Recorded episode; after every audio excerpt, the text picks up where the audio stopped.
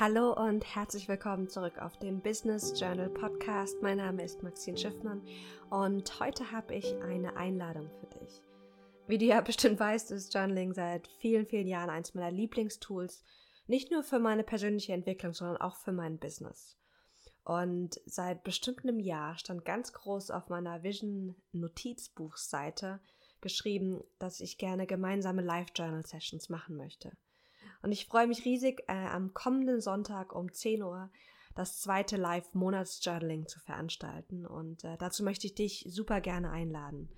Wenn du Lust hast, gemeinsam erfüllt und klar in den Mai durchzustarten, dann kannst du dich kostenfrei anmelden. Das, wir machen das Ganze in einem ähm, privaten Webinarraum.